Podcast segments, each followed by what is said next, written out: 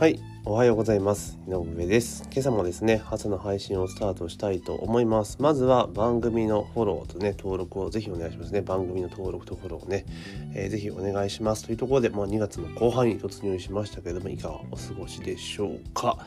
私はですね、研修で東京に来ていて、まあ、ある意味軟禁生活が続いているというところなんですけれども、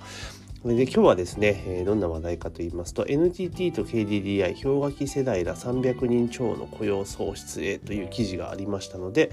まあね私も一応氷河期世代 になるのかなになりますので、まあ、ちょっとねこれ気になったので、えこの記事についてお話をしていきたいと思います。記事によるとですね NTT と KDDI は16日バブル崩壊後の就職難に苦しんだ。就職氷河期世代を中心に130人超の正社員を新たに雇用すると発表した、えー他の企業での就職支援し合わせて300人超を計画すると。で同日から3月末まで募集というところなんですね。もうすげえなと思って。いて、まあ、超氷河期世代っていうことは多分年齢的に言ったら40代、えーぐらいですよね40代の前半からまあ、えー我々世代ですね50代直前ぐらいまでの世代をまあ指すのかなというところなんですよね。で、えーまあ、今までやっぱ民間企業がねこの育児に採用するっていうところでいくとやっぱ数人とかが多かったのはこの103 3桁で採用するのって珍しいですよねっていう記事です。でしかも、えーこう最低、まあ、高卒50歳未満の人が対象高卒大卒以上かで50歳未満というところですね。でこれずっと見ていくとどういうことをやろうとしているかっていうとまず、えー、とエントリーを受け付けるみたいですね両者多分これ一緒にやるんだろうね。でそれで IT の基礎知識や在宅勤務で必要な会議ソフトを使い方を学べるオンライン研修を提供すると。でこれ1万人ぐらい想定している。でその後、まあ、適正検査とエントリーシートを見て、まあ、5600人選抜してその後はですね、えー ITC 使って ICT 使って、まあ、関連資格の取得を目指して、まあ、2ヶ月間週3から4のオンライン研修に参加する。でこの資格取得費用受験費を含め無料。ということですよね。でこの研修クリアした人にでから希望する人に面談をしてで今年の夏から就職活動を始めて、えー来年1年後ですよね。300人超の就業を目指すと。で NTT グループで100人と、えー KDDI で30人。でで SE とか営業幅広く検討。残り130人は民間企業への、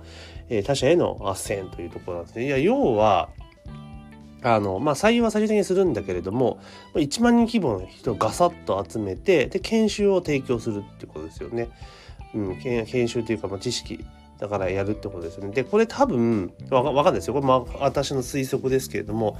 これもちろんその就職で氷河期世代に対応するっていうなんていうのかな就職の斡旋プログラムではあると思うんだけれどもこれ多分トライアルなんだろうなっていうふうに思うんですよね。だって1万人ですよ1万人を全国からピックアップしてきてで年齢的に言ったら、えー、と40代から50代ってことですよね4 5 0代いや40代ぐらいの、えー年齢層じゃないですか。でここら世代に対して、えー IT とかのその基礎知識の勉強させるわけですよねオンラインで。で資格とかまで受けさせるっていうところでいくとこれ教育プログラムじゃないですか 研修プログラムですよね。でしかも、えー年齢的にはちょっとアッパーな年齢層だからこれからしばらく数年間の間はあの、まあ、デジタルネイティブの世代ね若い世代とかは、まあ、全然普通語で使えるんだけど、まあ、当時我々世代ですよね40代後半ぐらいになってくると両極なんですよ。私は結構得意な方ですから全然この気にならないですぐパパッとやっちゃいますけど苦手な人はやっぱりめっちゃ苦手じゃないですか。そういったところに対してこういう研修をね今後多分提供していくんだろうというふうに思います。でそれをトライアルでやっていくっていうところなんじゃないかなというふうにちょっと見ていたりします。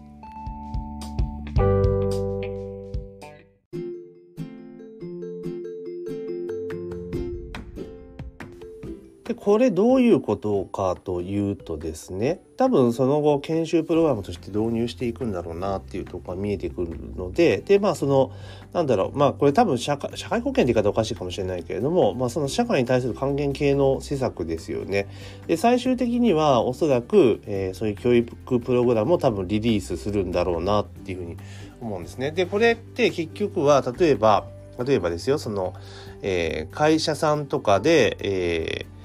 例えばね あんま言葉良くないけれどもリストラとかされる時とかね当然次の企業とか斡旋しなければいけないわけじゃないですか。でそういったところの、えー、需要っていうのを多分受け入れられると思うんですよね。だから就職訓練をするっていう意味でもあるのかなっていうところですよね。でこれ1万人対象にやれば大体どれぐらいの人が受講してで達成達成率というか研修完了率とかね習熟度とかいろんなことを検証できるわけじゃないですか。ね、検証できてでそれでその中からどのぐらいの人が一般企業に就職できるのかっていうデータも取れるのでこれかなりあのいいのかなっていうふうに私は思ってたりはしますよね。まあ果たしてどこまで利用するかっていうところあると思うんですけどで結局はでもこれやっぱりねこうこういうふうな例えば IT の基礎知識とかっていうところでいくとその要はこのね、なんつうかな、氷河期世代で就職がちょっとうまくいかなかった人たちっていうのは、やっぱこういうのが苦手ていうか、全然やれてないんだろうっていう風な形で見ているわけですよね。でも中にはまあ、全然楽勝っていう人もいるでしょうし、まあ楽勝って人はそもそもね、就職に困ってねえだろうっていう話もあるので、まあだからまあこういったサービスを今後は提供していくのかなというところですよね。うん、で、まあ、そんな形でいくと4 5 0代でもこれ4 5 0代、まあ、40代50代末まで、ね、手前までですよねでもこれを新規で企業が採用するっていうのも結構難しいというかその受け入れ側側も結構大変ですよねっていうところなんですよ。なんでかっていうと、日本でも結局は年功序列型で基本的には動いてるわけですよね。年功序列型で動いているっていうのが前提になるわけですよ。ですから、そうなった時に、例えば、えー、基本はね、会社から入ってからそう、年功序列型で入っていくわけですよ。で、その時に、ね、こういうふうな形で、まあ、氷河期世代の就職支援っていうところで入った時に、じゃあ正社員として雇用しますよってなった時にね、その会社に入ってったら、当然その年功序列型のところとはま違う切り口で入っていくわけじゃないですか。で、そうすると、当然ですね、えー、ね、50、40、例えば40、私が47歳ぐらい、今48、こんな8歳になりますけど、まあ、そういった子が、人が入っていった時に、例えば、上司が30代とか多分普通になっちゃうわけですよね。うん、だから30歳の人にが上司自分の上司直属の上司とか普通になり得るわけじゃないですか。ってなった時にでしかも自分と同級生の同世代っていうのは下手したら幹部社員ですよね。うん、ってなった時にそれって結構メンタル的にしんどいんじゃないかなっていうふうに思ったりはするんですよね。うん、だからどうなんだろうまあ当然プラスの側面もあれば負の側面も当然あるだろうからこの辺なかなかちょっと難しいのかなとだから欧米とかみたいにですね、その、なんとか雇用がすごく流動化していて、あの人が普通に転職するのが当たり前で、まあ、生涯何社か、えー、勤めるのがデフォですよっていうんだったら全然問題ないんだけれども、日本って基本的には大卒で就職、まあ、学卒で就職した後、まあ、その会社でほぼ一生を成し遂げるっていうのがある意味デフォじゃないですか。ね、私のように途中で退職して起業するっていうのは結構イレギュラーなわけですよね。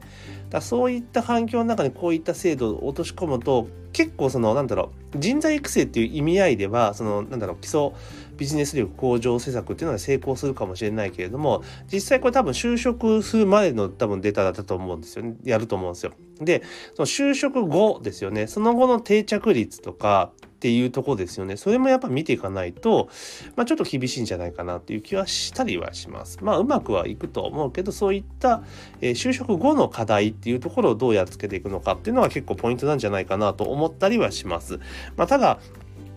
確かに我々世代とかね就職活動とか本当に大変でしたからね。大変でしたっていうか私も就職自体はねうまくいかなかった方なので、えー、新卒での就職っていうのはちょっとねうまくいかなかったんですよ。うん、なんかねなんか全然ダメでまあいかなかったんですが、まあ、結局それで、えー、就職したものの結局その後ですね、えー、自分がバイトした、まあ、ドーナツ屋さんがね、えー、中途の募集があったのでさっさと辞めてそっちにエントリーしてそっち受かったって感じですけどね、まあ、結果として入った時は普通の、えー、大きな会社さんだったのが上場して上場企業になったぞみたいな感じで、まあラッキーみたいな感じではあったんですけれども、だけど、まあ、結局本当就職しんどかったのは事実です。で、我々世代がとっかかりで結構しんどくなり始めたぐらいの世代で、でも、もっとあとはもっと大変だったみたいですよね。うん、だから、まあ、そういった世代の救済措置としてはいいのかなっていう気はするけれども、まあ、こういった基礎的スキルを学んで、まあ、逆に言うと起業するっていう方に向けていった方が、まあいいんじゃないかな。なんかどうしても日本ってこう、ね、完全に雇用されてないとダメだみたいな。えー、正社員が全てみたいな空気があるじゃないですか。いや、むしろそうじゃなくて、あの、雇用を作る側に回らせた方がいいんじゃないのっていう気はするんですけどね。うん。だから、むしろこういう大きな会社とかよりも、あの、っていうところかな。まあまあ、まあいろいろ考え方はあるにせよ、うん、だから私はもうな、仕組み、取り組みとしては非常にいい取り組みかもしれんというだとは思うけれども、まあその就職した後ですよね。就職後のケアと、あとはその受け入れ側の会社の体制ですよね。だからもう日本自体が雇用環境を、まあ、変えていかないといけないのかなと思ったりしますし、逆に日本がその正規非正規っていうところで結構問題になるじゃないですか。で、ずっとそれずっと問題されてるけど、非正規の問題で解決しないわけですよね。で、これなんでかって言ったらもう答えは明確で、日本はもう正社員で雇ったらガッチガチで保護されちゃうからなんですよね。そう簡単に辞めさせられないわけですよ。法律で守られているから。そうすると企業も選ぶ方が慎重になりますよね。だったらもう派遣でいいやと、非正規でいいやってなる当然なんですよ。だから、正規非正規の差別とか区別をなくそうと思ったら、基本的には、あの、今の日本の終身雇用みたいな、そのガッチガチに雇用者を、労働者を守る的な法改正を整備して、それこそしっかりと、あのね、会社側が辞めやす、辞めさせやすくするみたいなところもしていかないと、多分この課題っていうのは一生片付かないんじゃないかなと、私はそういうふうに思っています。というところで、まあ、ちょっと話はよりそれ、寄り道、それってしまいましたけれども、まあ、就職氷河期世代ですね、ここの対しての就職支援とかね、えー、そういった教育をするというのは非常にいいことだと思いますので、まあ、これまた一過性だからね、うん。だからこういったプログラムを作っていって、えー、救済するというのはありかなと思っていたりはします。というところで今日はですね、KDDI と NTT がですね、就職氷河期世代を300人超雇用しますよって記事がありましたので、まあ、それに対して思ったことをお話をさせていただきました。えー、ぜひね、番組の登録とフォローをね、忘れずにお願いします。番組の登録フォローをね、ぜひ忘れずにお願いします。というところで、えー、本日の配信は以上とさせていただきます。今日も一日頑張っていきましょう。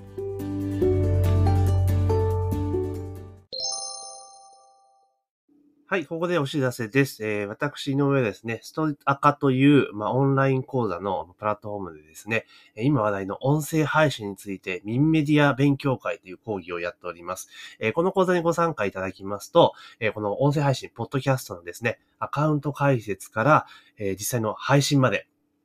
実際のワークを通じてですね、その講座内で自分のポッドキャスト番組が持てるようになります。毎週ですね、講座開催しておりますので、ぜひ自分も音声配信、ポッドキャストをやりたいなっていうふうに思われる方は、ぜひね、概要欄にリンクを貼っておりますので、まあ、そちらの方からね、講座のご案内ページをご確認いただければというふうに思っております。